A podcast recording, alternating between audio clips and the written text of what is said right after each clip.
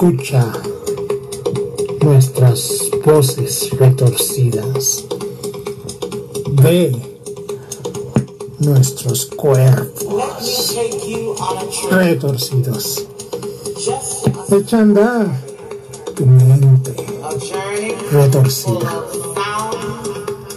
Búscanos en Spotify y Pocket. Dale like a nuestra fanpage en Facebook, Voces Retorcidas, el podcast, el programa online.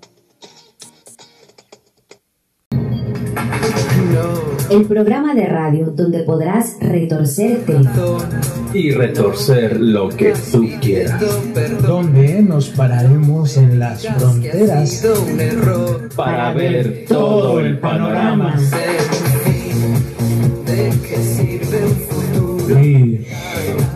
Deseos, abortaremos chacal contra amor, y sexualidad. Cadencia. So, so, so. Transfeminismo. Fantasía. Cris.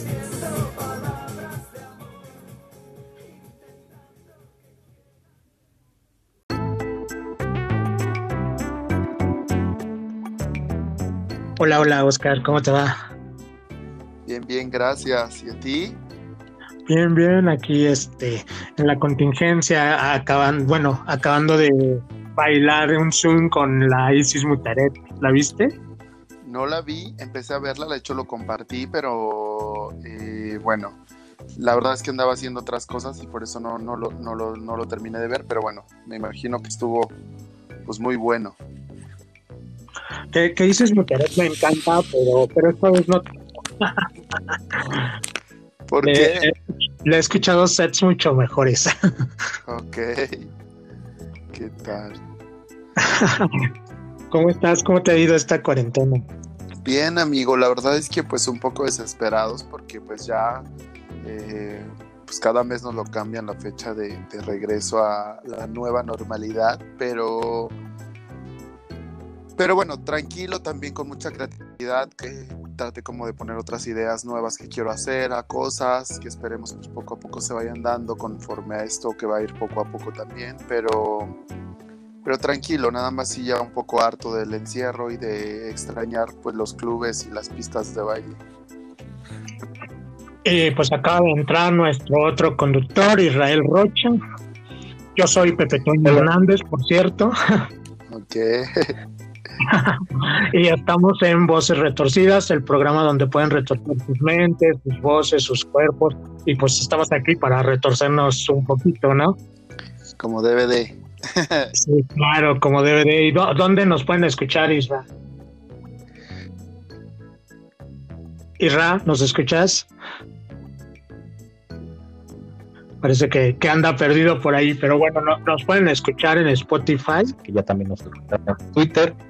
Sí, en Spotify pueden buscar voces retorcidas y nos pueden buscar en Twitter y en Facebook. Así es, en Facebook pueden eh, facebookear Facebook Voces Retorcidas, le dan like a nuestra fanpage y ahí pueden ver programas pasados que hemos hecho tanto en lives como en podcasts. Los últimos han sido podcasts, pues hemos estado aquí en cuarentena y pues estamos este, aquí cada uno en su casa y tenemos un invitadazo, tenemos a Oscar Rojas con nosotros que ya lo escucharon. ¿Cómo estás, Oscar? Muy bien, amigo, muchas gracias por la invitación. Yo contentísimo de estar con ustedes hoy acá platicando.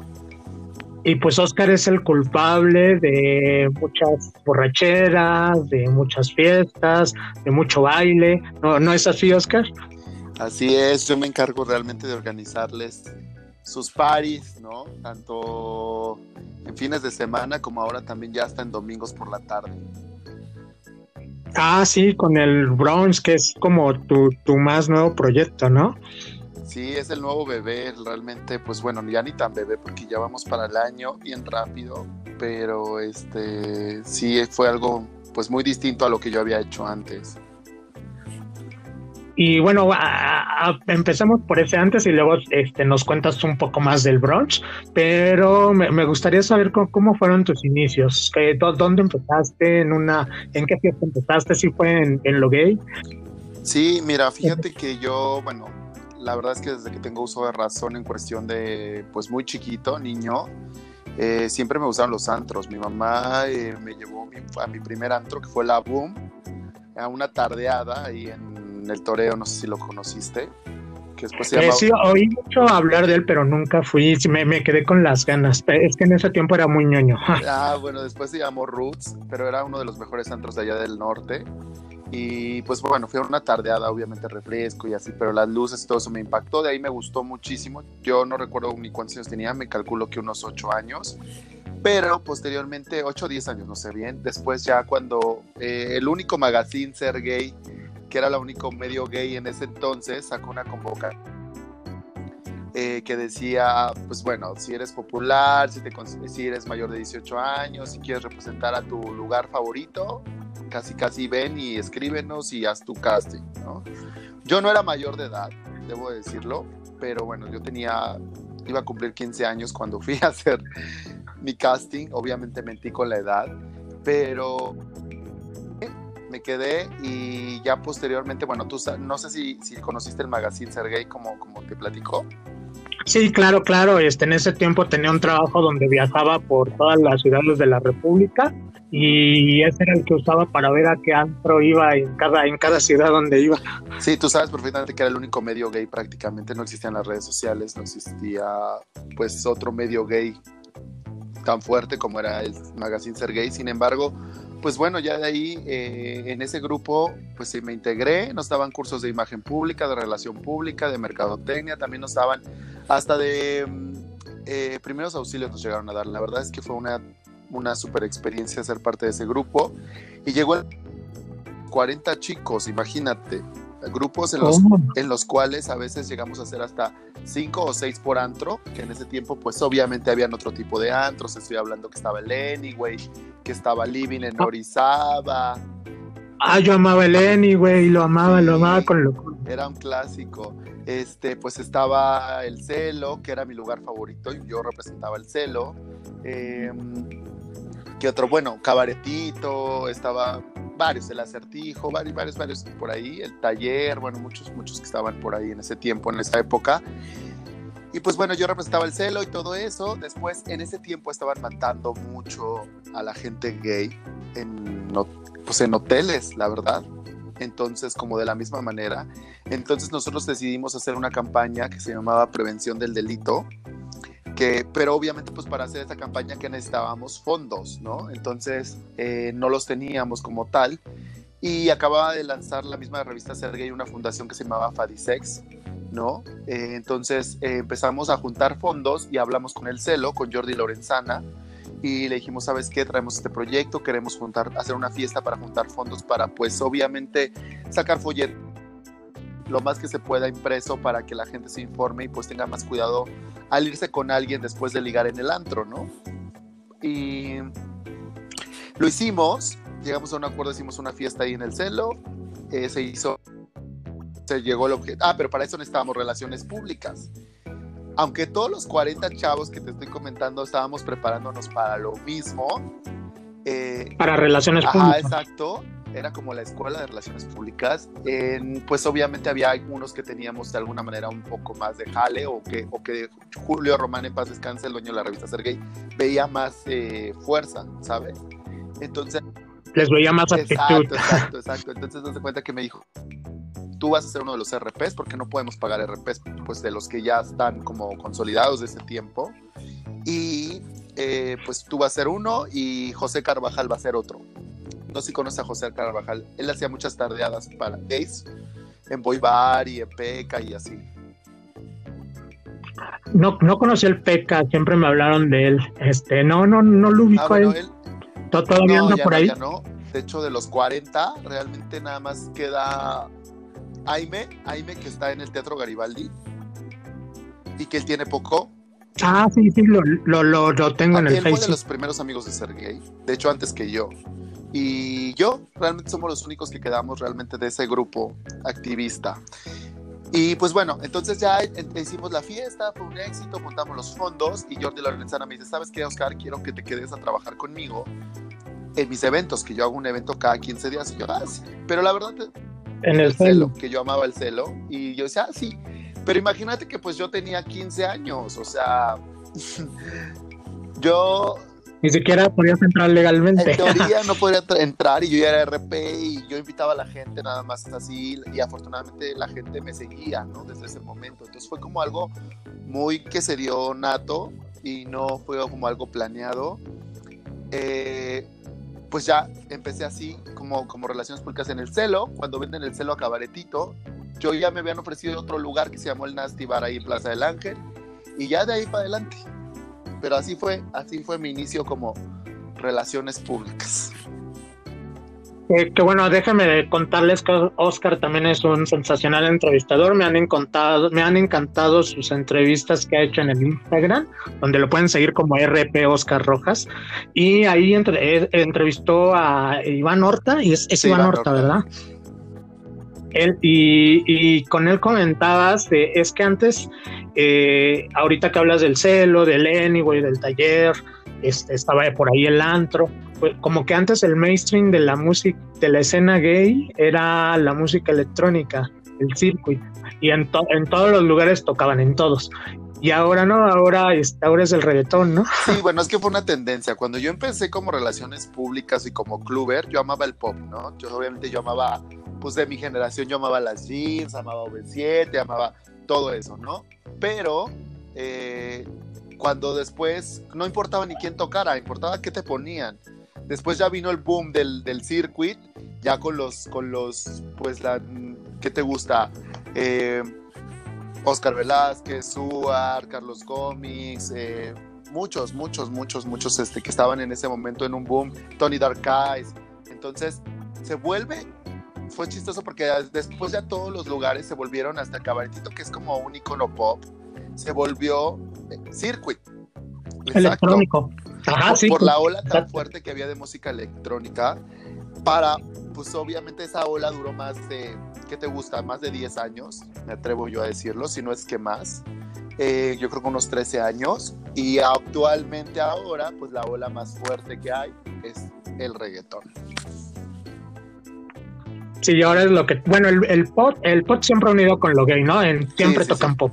Pero, pero la segu- pero la segunda era el circuit y ahora es el reggaetón, ¿no? Ahora se tocan reggaetón en todas Así partes. es, casi, casi va de cajón.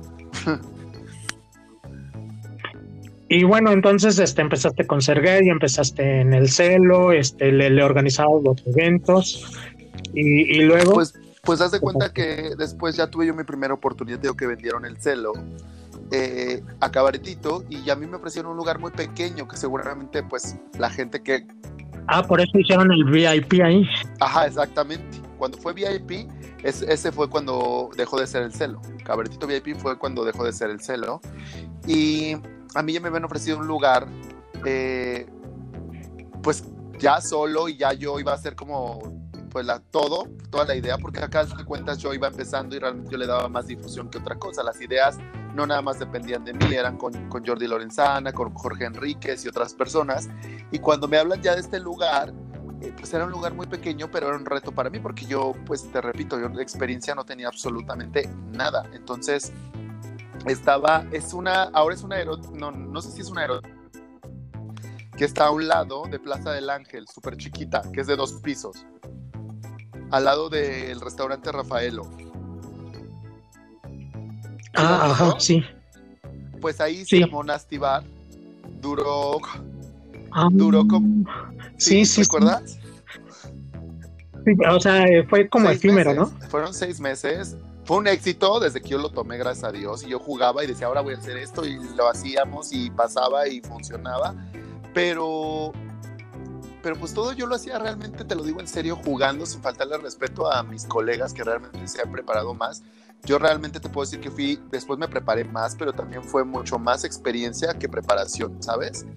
Entonces, cuando yo eh, pues jugaba CRP, pasaba todo esto, fue como mi escuela y duró seis meses, lo clausuran y yo dije, pues bueno, ya lo disfruté, ok, bye, me iba a ir a vivir a, a Pachuca con uno de mis mejores amigos, yo ya para dedicarme a trabajar en, en Telcel, imagínate eso, en una oficina y en cosas que ni al, cosa que Y vas a volver Godín. sí, tal cual. Y me voy a Pachuca y como a los, ¿qué te gusta? a la semana me hablan de un lugar que se llama, que fue un, también fue un clásico en, de los primeros lugares que se llamó Caos, pero que ahora lo tenía otro dueño y se llamaba Sugar. Y quería empezar a hacer afters como de Living, porque estaba muy cerca de Living este, Orizaba. Y entonces lo empezamos a hacer, pero pues fue igual, tú sabes que los afters también es una bomba de tiempo y realmente fue como muy rápido lo que pasó. Fueron buenos afters, pero muy rápido, se acabó. Y ya también dije, bueno, ya pasó, ahora sí ya, me voy a Pachuca, ya bye, bye, bye. Y un día estaba yo aquí en Zona Rosa, esperando a unos amigos, me encuentro una amiga, me presenta a un gerente de un lugar y el lugar era, el lugar que estaba en Florencia, que era, se llamaba Litros y Litros, que era como de una cadena grande, que había otros insurgentes y así, Buga. Super vacío el lugar, viernes en la noche y vacío. Y me dice, este, la chica echándome porras, pero yo por no dejarla mal, como que le seguí la plática, pero literal yo ya te digo, yo ya tenía mi plan de ya no voy a dedicarme a nada de la noche, ¿no? Y, y me dice, sí, claro. este, oye Oscar, este, él te podría llenar esto, le dice al gerente, el gerente me dice, neta, y le digo, ah, pues podríamos hacer el intento, ah, sí, ¿qué harías? Le dije, pues bueno, modificaría esto, cambiaría el nombre, tas, tas, tas, mi rollo es gay, ta, ta, ta. Ok, me hacen una cita con el dueño, me lo presentan, me dicen, tú eres un niño, ¿cómo crees que vas a llenar esto? Le dije, pues sí, sí lo hago. Y ya, bueno, me dijo, bueno, lo voy a pensar y te digo, me buscó al otro día, me contratan, le pongo el nombre y de ahí nació Crazy Bar, que después se hizo Crazy Club, y cuando conocí a Iván Horta, a Oscar Velázquez, a todos los DJs, y, y pues bueno, ahí nacieron las Crazy Nights, bueno, los miércoles electrónicos.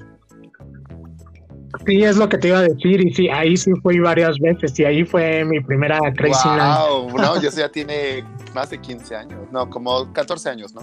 Sí. Pero antes de que nos comiences a platicar de las Crazy Nights, eh, pues Irra, Irra, ¿estás por ahí? Sí, aquí me encuentro. Lo escucho muy, Este, muy lejito. Pues Irra nos va, Irra nos va a hacer una dinámica, dinos Irra. Bueno, esta ya es una dinámica que tenemos con todos los invitados cuando estamos aquí entrevistándolos. Y bueno, ahorita enfocado a lo que nos estás contando, toda esta historia que has tenido de varias generaciones ya que has visto pasar en los antros. ¿Qué te ha influido a ti? ¿Qué personaje te ha influido a ti? ¿Quién te ha impulsado, digamos, en toda esta carrera? Fíjate que no, mira, yo tengo personajes con los que yo crecí, como fue Julio Román de la revista Sergei Paz Descanse, que realmente él es una persona que yo admiro o admiraba muchísimo. Ajá.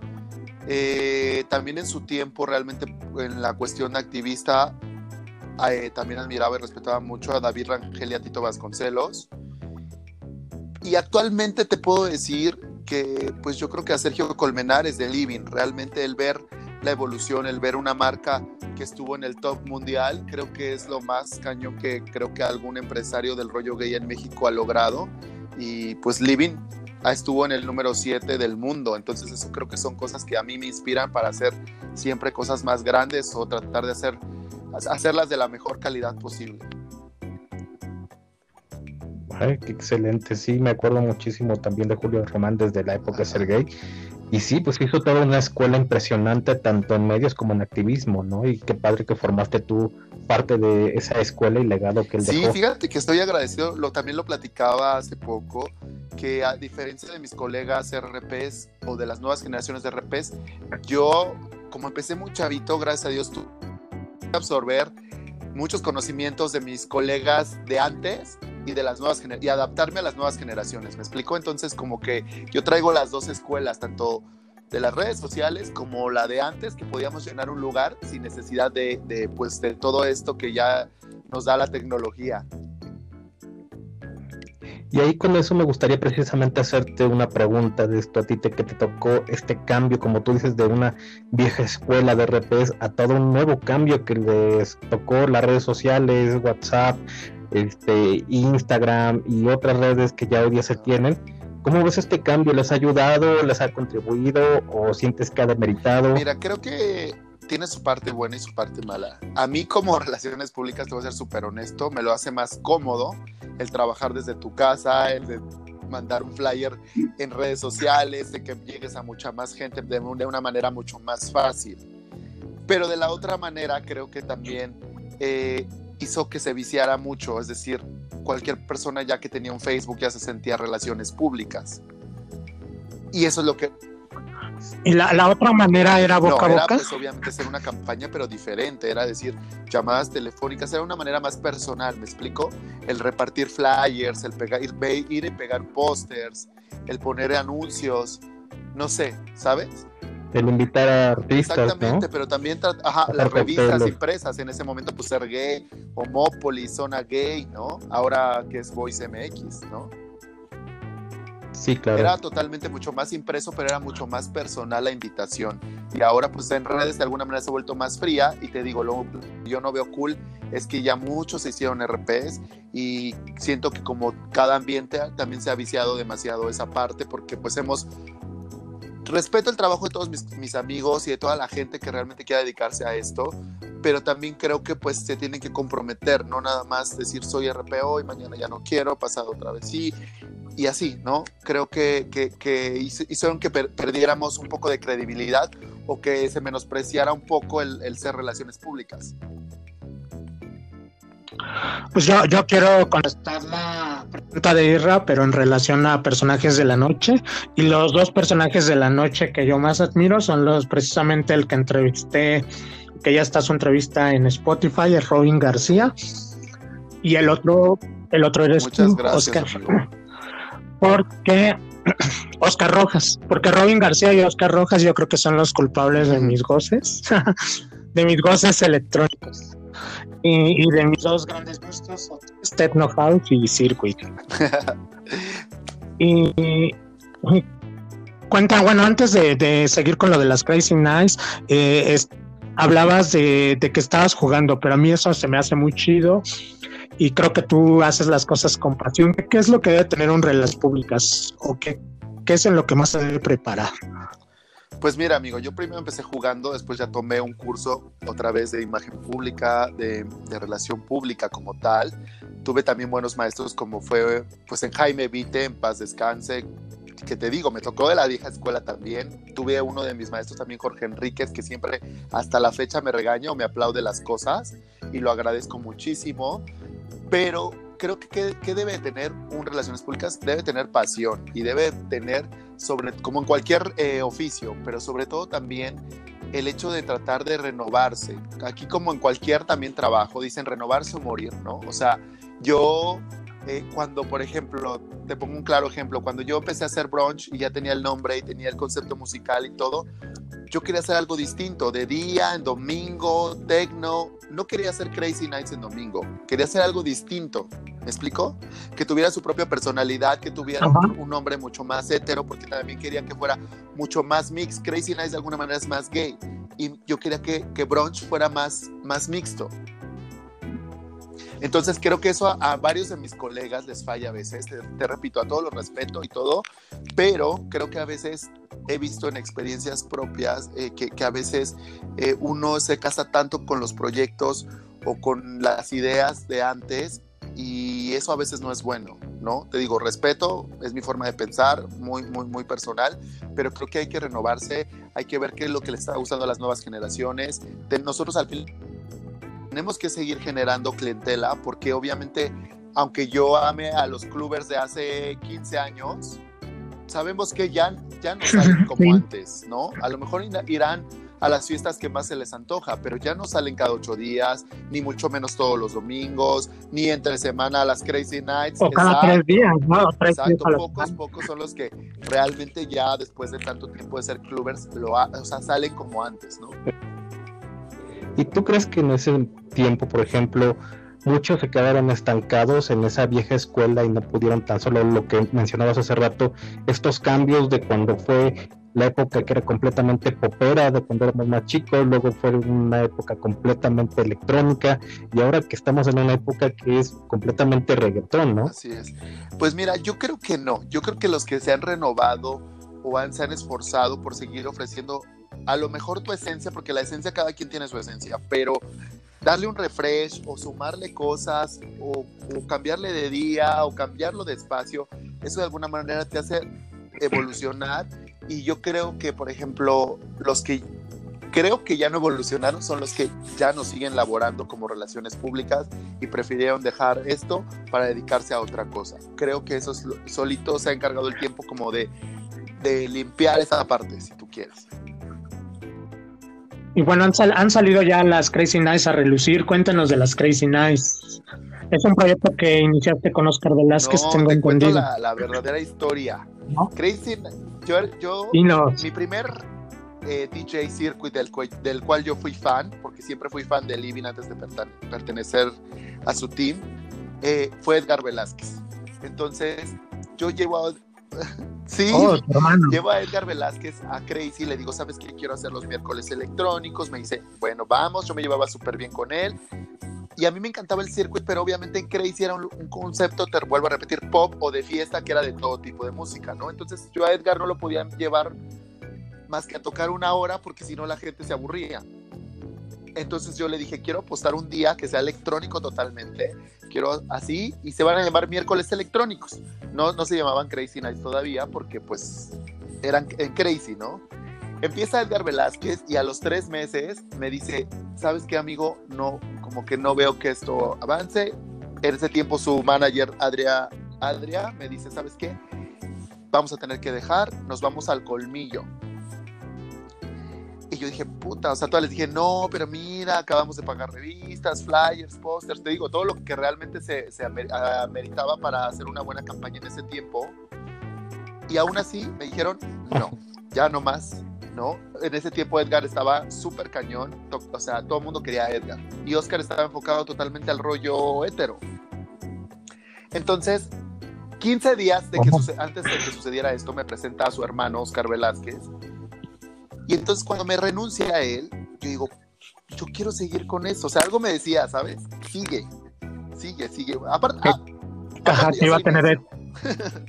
a mí entre más me dicen, no, yo digo, ¿cómo no?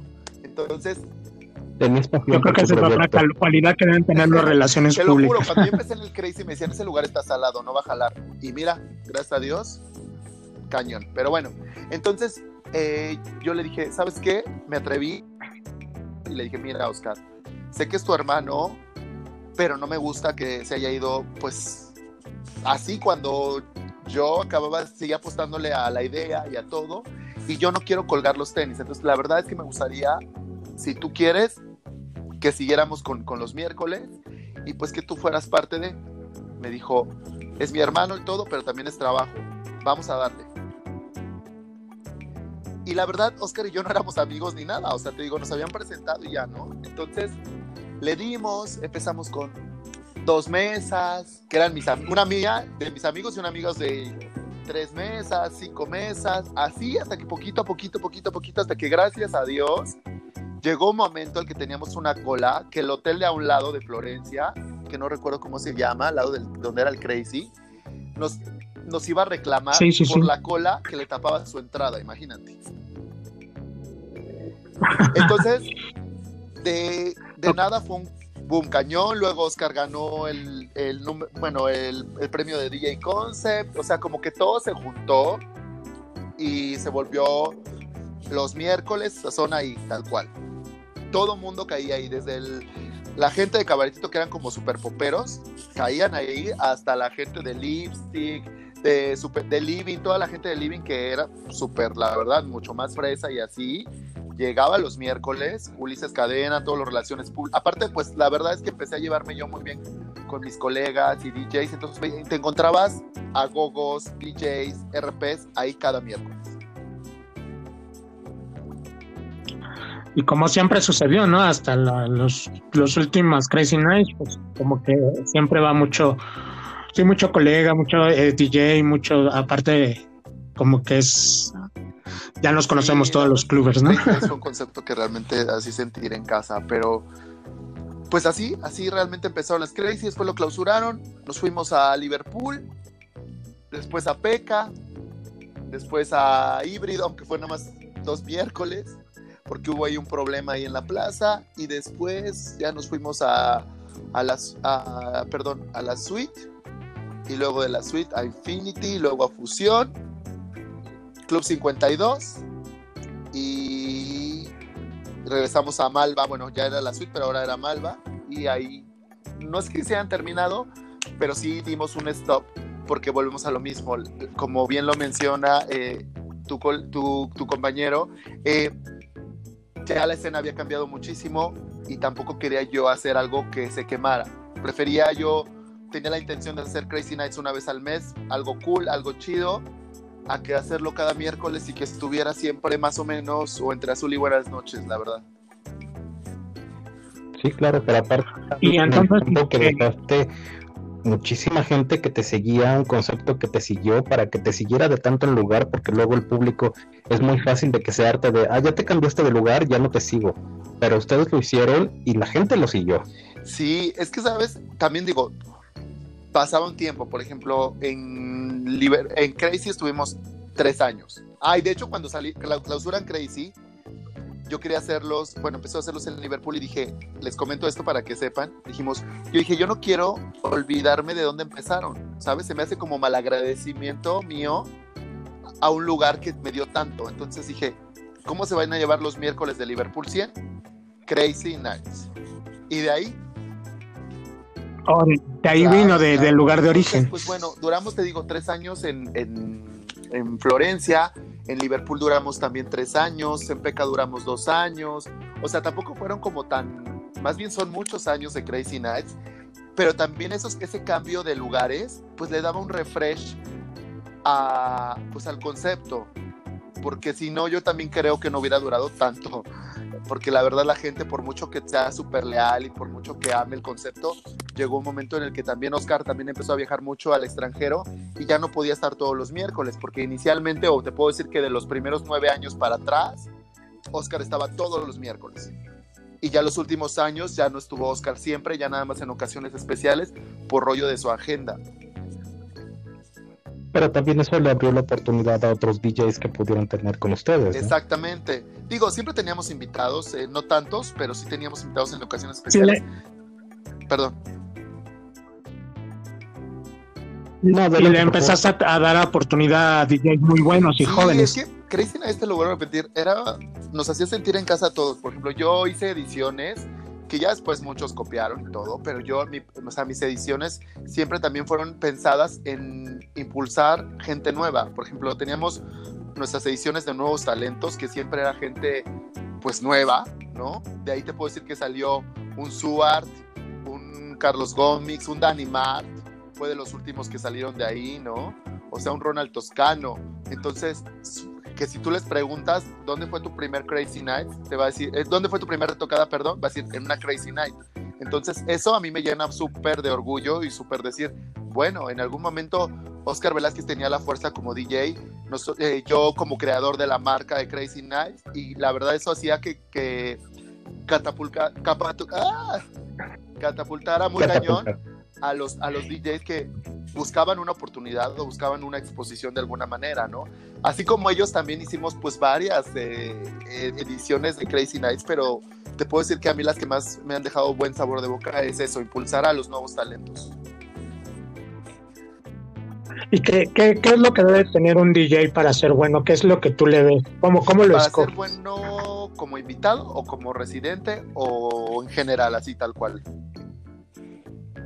Para que sea, por este, pues dinos la, la, diferencia entre como invitado y como residente. Bueno, es que mira, como invitado, obviamente, inicialmente que el público te lo esté pidiendo, ¿no? Que sea alguien que realmente hoy en día, por lo mismo de la escena electrónica que está como, pues un poco apagada, si tú quieres llamarlo así, eh, desgraciadamente, pues por otros géneros, creo que lo primero que debes de hacer es que un DJ te lo esté pidiendo la gente y que obviamente jale gente. Eso inicialmente, aunque muchas, muchos DJs no comparten esa idea, yo créeme que estoy en una tabla en la cual puedo verme, verlo del lado musical, pero también del lado como empresario, ¿me explico? Entonces, tiene que ser calidad de buena música, sí, claro. pero también que me convoque gente, porque de nada me sirve traer a Fernicin si me va a traer, eh, si no voy a llenar o va a ser un fracaso, ¿no? O va a ser pérdida para la empresa. Ah, Aunque yo creo que con el Fernis Un ejemplo de, de, alguien que sea cabrón, ¿no? Cañón, cañón, cañón. O sea, entonces, eh, yo creo que que pues bueno, eso es lo- como la balanza como invitado, tiene que ser alguien que realmente te convoque gente y que la gente te lo esté pidiendo. Como residente, creo que la primera es ser alguien leal, preparado, porque realmente ser residente no es fácil, sobre todo porque no todos los DJs están preparados, aunque no lo creas, y a veces, a veces están más preparados los más jóvenes que los de más carrera, no generalizo, pero sí llega a pasar, que hay DJs que no te aguantan un set de más de tres horas y un residente tiene que estar perfectamente preparado para que si no llega el invitado, si hay cualquier problema en cabina o tiene que tocar solo toda la noche, esté listo para eso. Y te estoy hablando que es tocar ocho horas seguidas. Entonces está muy cañón y Sí. no todos ni tienen la música, ni las ganas, ni, ni nada. O sea, hay veces también que pues obviamente tiene mucho que ver con la actitud. Hay unos que también empiezan a subir y ya, bueno, ya están arriba del tabique y ya casi, casi no, no, Ya se sienten inalcanzables. sí, no quieren más de lo acordado, ¿no? Sí, claro.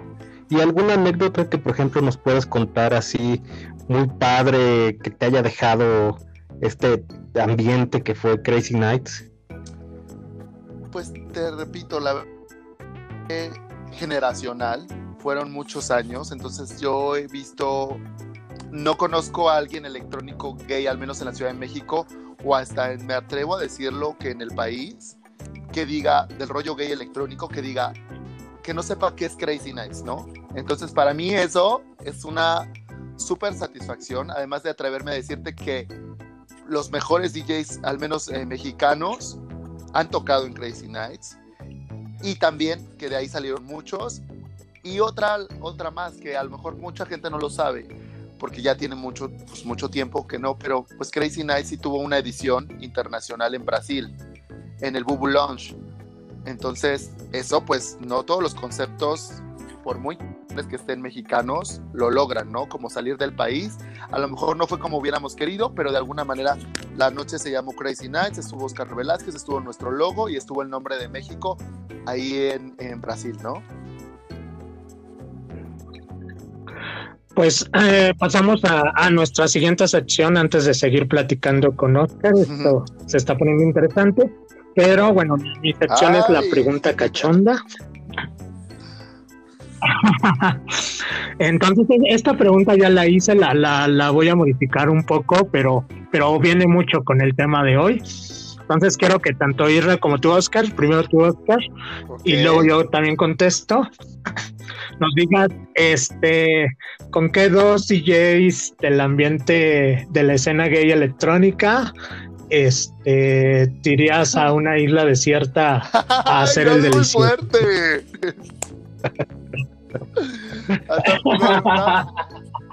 No, Es- es no, es muy fuerte, cachonda. o sea, ni siquiera nada más que te guste o que puedas considerar guapo, sino ya todo, todo, todo. Ay, Sí. pero solo que- una fantasía ay, y ya. no, sabes. Ay, bueno, a ver. Bueno, si quieres empiezo yo. Sí, mejor, porfa. Sí. A mí, por ejemplo, digo, desde que lo vi, me gustó mucho, aunque lo, cuando lo vi era muy chavito, pues, puedo decir que hasta sentía que era pecaminoso. Tony Dark Eyes, cuando empezó, empezó, empezó, Ajá. se me hizo que era un chavito que era bastante guapo, entonces creo que podría ser uno de los que por ahí fuera. ¿Qué tal? Pero dijiste que eran dos, ¿verdad? Sí. Y dos. Y el otro, no sé, de pronto, digo, no es este de la escena mexicana, pero bueno, creo que siempre he soñado con DJ Aaron desde que lo conozco. Guapísimo. No, sí, espectacular. Sí, sí, sí. Sí, DJ Aaron es muy guapo. Sí, si quieres sigo yo para que luego te animes. Los dos con los que yo con los que yo no ya fueron mencionados aquí. ¿A poco? Uno es Danny Nav. ¡Au! Sí, es, es hermoso. Y, a- y el otro es Ronald Toscano. Neta, ay, no, bueno. Ay, no, no, no, no, no, no, no, bueno. A- aparte de que también me, me fascinan como DJ. Sí, son buenas, son buenas. Pues todos los que hemos mencionado son muy talentosos y también, pues guapos. Este, Yo, yo- y yo incluiría un tercero para que se hagan van, también Arturo ay, Estrada. no, bueno.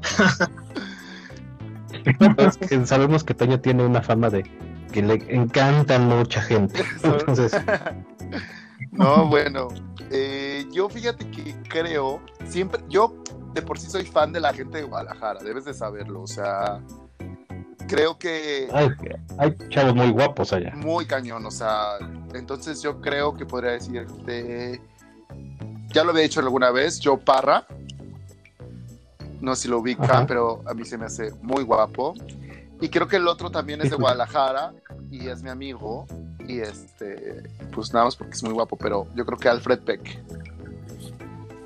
Ya, Ok. Oh, ellos...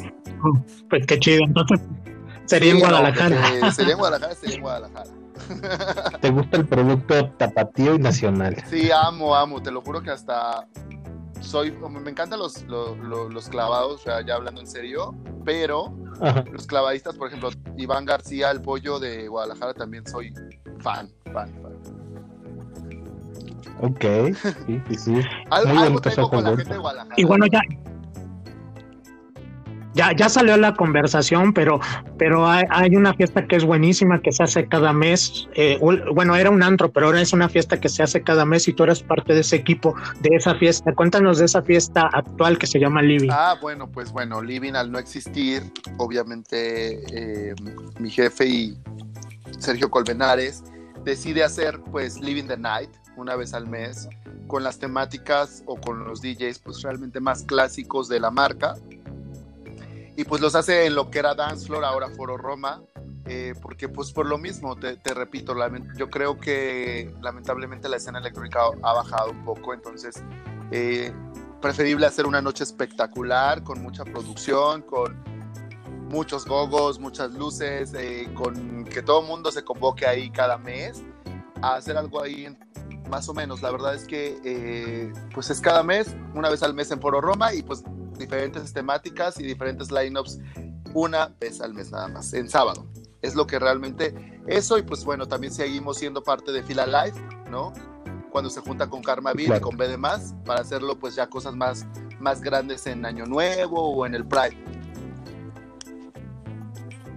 Y por, Y Adelante. y por ejemplo, ahorita sí, no, sí, que ya estamos en estas épocas que todo ha cambiado, ¿qué nos ves para el futuro? ¿Qué nos pronosticas en que vaya a cambiar la escena en estos dramáticos tiempos? Pues mira, realmente creo que la gente, la tendencia electrónica a mi gusto viene mucho más fuerte con el tech house, con el techno, eso tiene mucho futuro, al menos en el rollo gay, porque aunque el techno y el tech no es algo nuevo, sí es algo que apenas la gente gay por fin abrió más su oído a poderse prestar a nuevas propuestas, a nuevos nombres, ¿sabes? A que no fuera todo como tan monótono de alguna manera decirlo. Y creo que esa es la tendencia más fuerte que viene hoy en día. Además de que, pues bueno, de que, de que el circuit, bueno, el tribal, house y eso va a seguir, va a seguir. Porque también creo que, pues bueno, esta ola del reggaetón y de otros géneros que puedan venir, pues todo, todo regresa al fin de cuentas. Esto es también generacional y todos también han regresado, ¿no? Así como el pop, así como, como también pues de repente la banda o lo que quieras llamarle de otro género tienen su boom y de, repente se apaga un poquito y vuelve a regresar. Tengo fe en que va a volver a pasar eso con, con el rollo electrónico, al menos este, pues en México. Yo, yo quiero hacer una pregunta de que la, la escena de gay, de música electrónica, de repente ha estado, este, sobre todo manejada por hombres. ¿Cre- ¿Crees que en el futuro también vengan las mujeres? Hay, hay pocas mujeres y sé que tú, tanto en las Crazy Nights como en el Brunch, haces tus noches de mujeres y han estado mujeres muy talentosas. Las Citan Sour yo las amo, amo a Kasha, amo a Pared. ¿Tú, ¿Tú qué piensas? Pues yo creo que tendría que haber más. Lamentablemente no las hay, o al menos no muchas con que yo pueda conocer con tanto talento, desgraciadamente.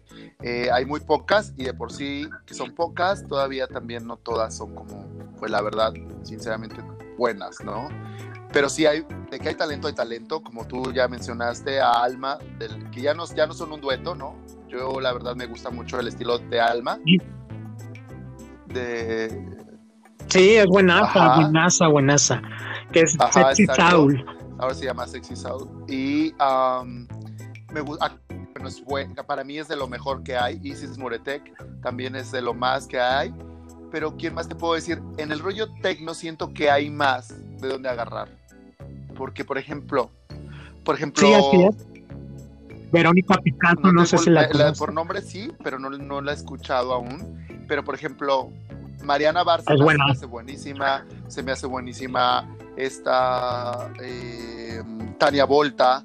O sea, realmente te puedo decir que en el, en el tech o en el tecno hay mucha más exposición y mucho como que más, eh, pues sí, más fuerza del power femenino, porque en el rollo gay como tal, circuit tribal y eso, mm, siento que faltan muchas niñas. O, y que diga, Y, vamos a hacer una propuesta diferente. Y bueno, a Sexy Soul, a Tania Volta, recuerdo que las has invitado al Bronx. El Bronx es del techno que acabas de decir que es el futuro. Cuéntanos qué es el Bronx. Brunch es una terraza que tiene varias, eh, bueno, tiene algunas variantes. Por ejemplo, hay gente que lo toma como un after, que yo les he dicho, no es un after porque empezaría a las 5 de la mañana, no al mediodía. Eh, pero bueno, hay gente que... Exactamente, after del le llamaría after. más after, after, si realmente le quieres poner algo, algo así. Mucha gente llega en vivo, mucha gente llega a comer ahí a las 2 de la tarde, frescos, a tomar, a comer y a ver pues eh, la vista espectacular que tenemos hacia Bellas Artes y tomarse un drink. O hay gente que también llega a crudear, ¿no? Y hay gente que llega a las 6 de la tarde a decir, aquí empiezo mi precopeo para después irme a los Electro Sundays. Entonces, realmente brunch es un concepto que yo quise, vuelvo a repetir, quise hacer algo distinto. El lugar me encanta, la vista me encanta. Creo que los domingos por la tarde se antoja mucho el centro. Además tenemos una gran coctelería, tenemos alimentos. Y pues la música creo que es muy variable.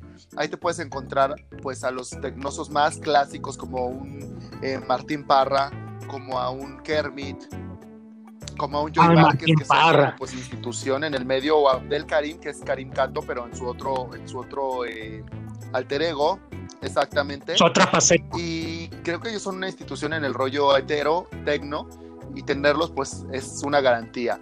Pero también hemos tenido pues nuevas sorpresas como son un Dan Rose, ¿no? Como son una Dan Bibliesca que fue, que fue de Crazy Nights y cuando él dejó Crazy Nights fue justamente para, para dedicarse al tecno y al tech, que es lo que a él realmente le gusta y créeme que lo hace sumamente bien.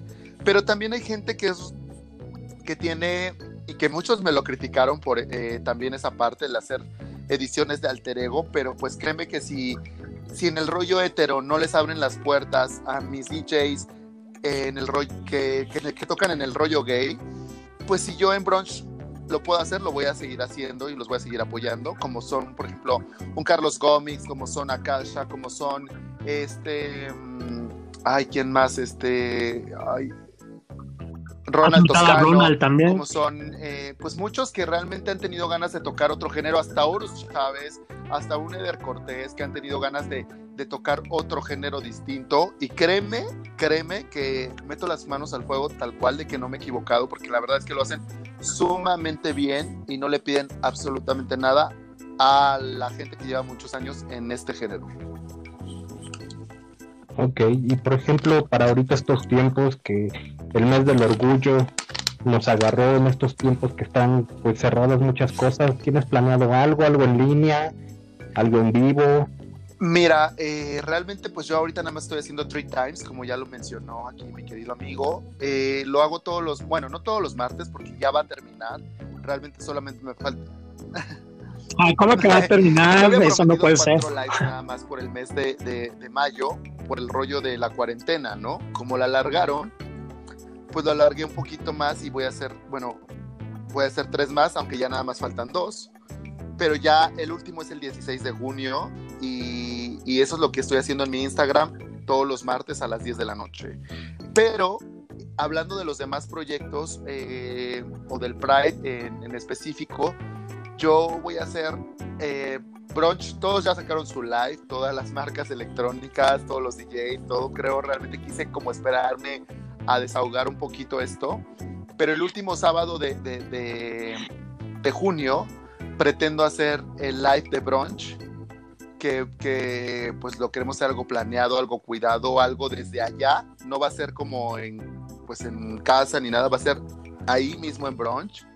Eh, y pues espero les guste, realmente es la única manera de agradecer y ahorita con la marca que realmente pues está más vigente porque Crazy Nights aunque siempre está ahí en, pues obviamente es, le tengo mucho amor, pero, pero realmente ahorita la que está más vigente pues es, es este brunch y pues con ello lo vamos a hacer el, el, último sábado de junio como si fuera tal cual la marcha, ¿no? En la noche.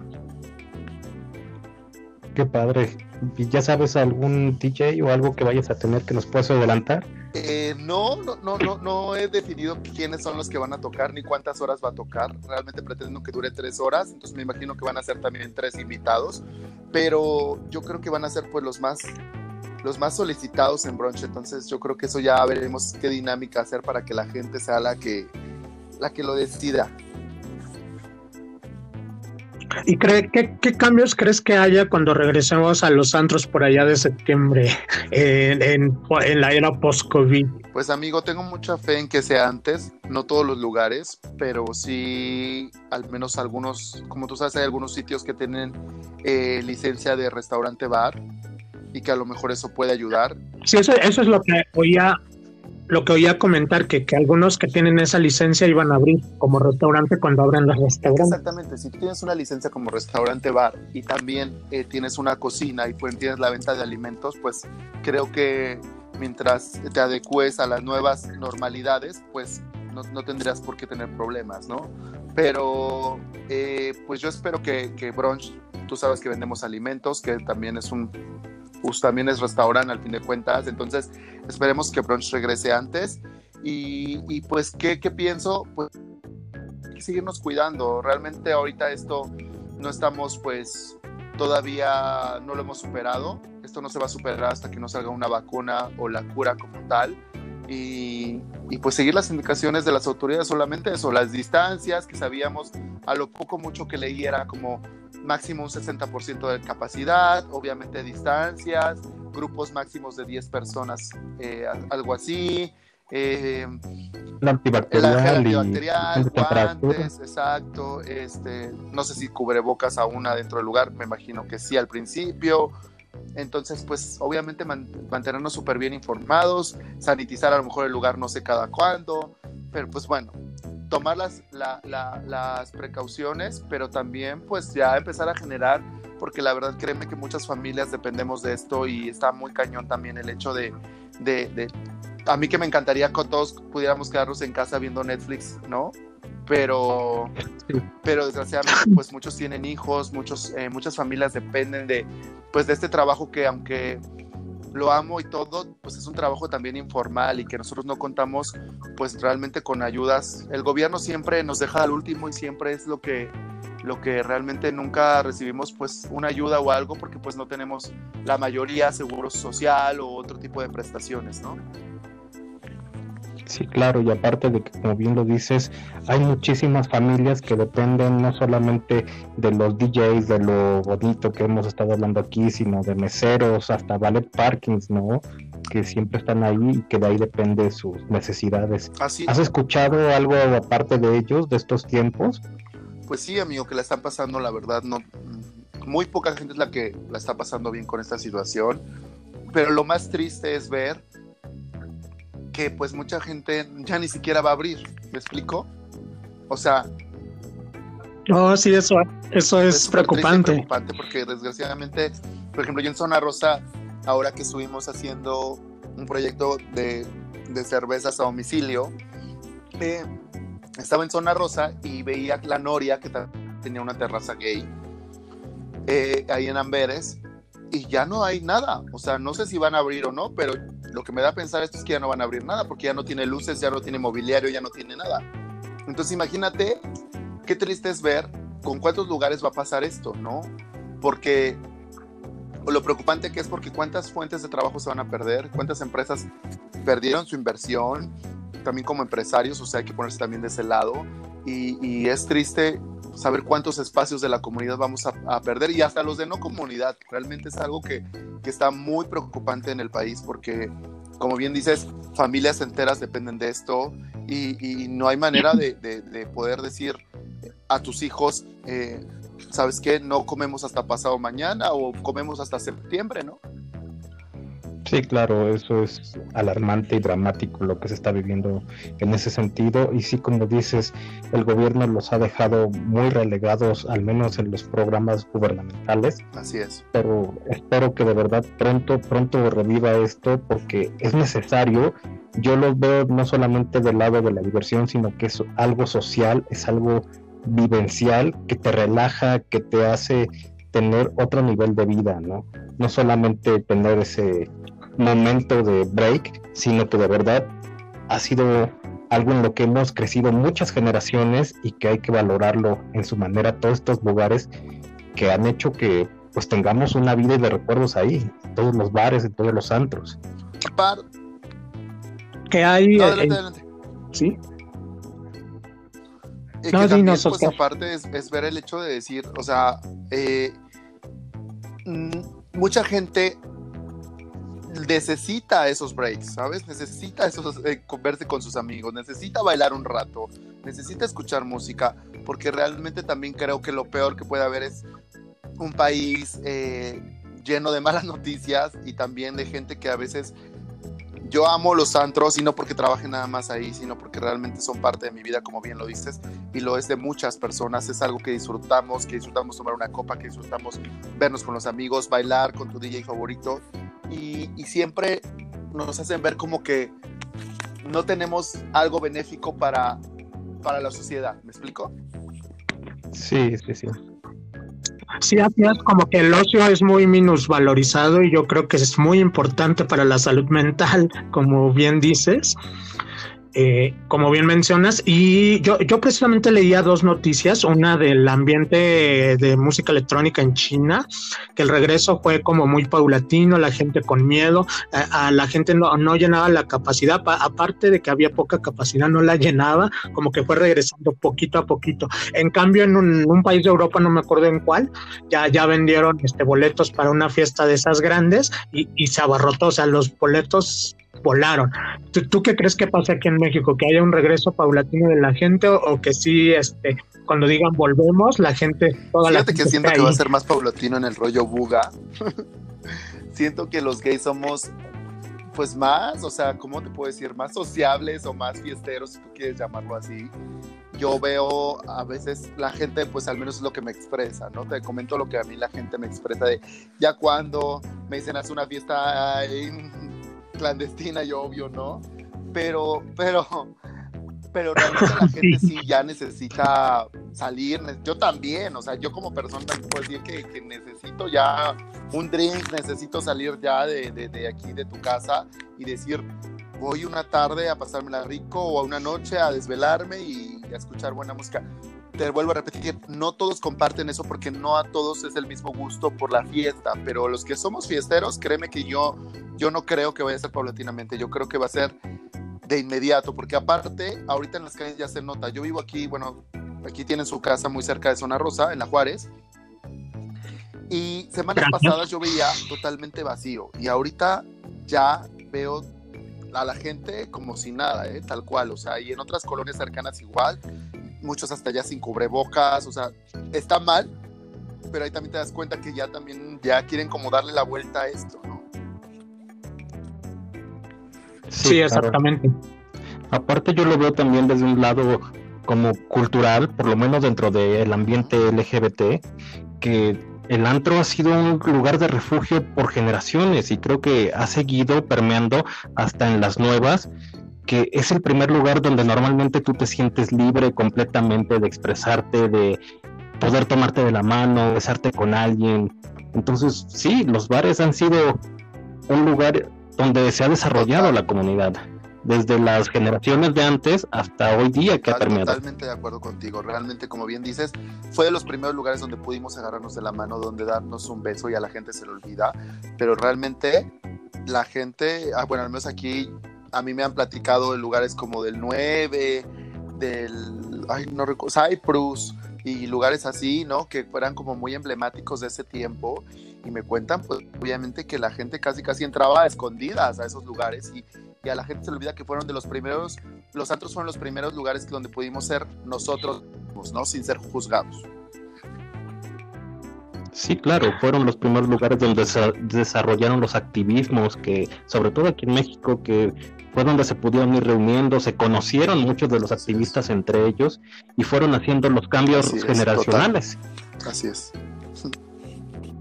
Pues, pues ya estamos en la recta final, Oscar. Pues no sé si quieras agregar algo más que no te haya preguntado, decirnos, contarnos Este, algo más. Pues no, realmente más bien prefiero que ustedes si tienen alguna preguntita ahí, échenmela, sin cualquier duda, curiosidad o algo que se les ocurra ahorita. Pues la gente que, que le gustaron tus conceptos y aún no los conoce, ¿cómo, cómo puede encontrarte?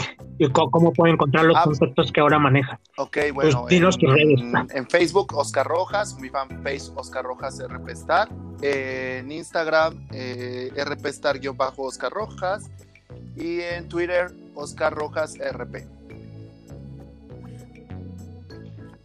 Ok, y el próximo martes hay cita, entonces ya, ya sabemos a Eh, quiénes vas a no, entrevistar. Nada más eh, les puedo decir, bueno, mi, mi primer invitado confirmado es Hugo Blanquet en el rollo de show. Ah, lo, lo amo, lo amo, lo voy a ver, este, tengo que y estoy verlo. confirmando eh, dos personalidades más, pero lo único que les puedo decir es que estos últimos dos lives van a estar muy, muy buenos. Pues por ahí los estaremos viendo y pues ojalá que pronto regresen estas noches electrónicas, reggaetoneras, como sea, pero que podamos regresar pronto a mover ahí nuestros Sí, espíritus. Dios quiera que así sea, que muy pronto estemos de vuelta con, re- con normas nuevas, si tú quieres, pero que ya empecemos a generar, que empecemos a terminar con este pues bache en la vida de todos y que pues obviamente también pues se encuentre la cura o, o tenga alguna solución este virus que realmente nos vino a cambiar la vida a todos, creo. Pues muchas gracias, Oscar. Te agradezco mucho esta conversación. Espero que cuando abran las librerías, porque nosotros no eh, filmamos en voces, en la librería Somos Voces, nos vuelvas a acompañar para hacer ahora un live. Y pues te deseo todo el. No, muchas gracias a ustedes por la invitación, gracias por tenerme presente. Yo encantado, cuando ustedes me digan, yo estoy ahí con ustedes, feliz de la vida, platicando como hoy o mucho mejor. Pues muchas gracias, Oscar, también de parte mía. Y nada más les recuerdo los medios de contacto donde también pueden encontrar el programa, que es Vo- Voces Retorcidas, que nos pueden encontrar en Facebook, también en Twitter y estamos también en Spotify, ahí es donde van a encontrar los podcasts, que vamos a estar ahí todo el tiempo, ah, ya cuando regresemos a Somos Voces, transmitidos desde ahí. Pero síganos, que desde ahí los estaremos compartiendo. Y de nuevamente, muchas gracias, Oscar, por estar esta No, noche con gracias a nosotros. ustedes, de verdad, eh, de corazón. Y pues bueno, primero Dios, nos vemos pronto en alguna pista de baile. Claro, claro, pues que tengan un fin de semana retorcido, bailen mucho en sus casas y espero pronto bailar uno enfrente del otro. Arrivederci. Abrazo amigos, hasta luego.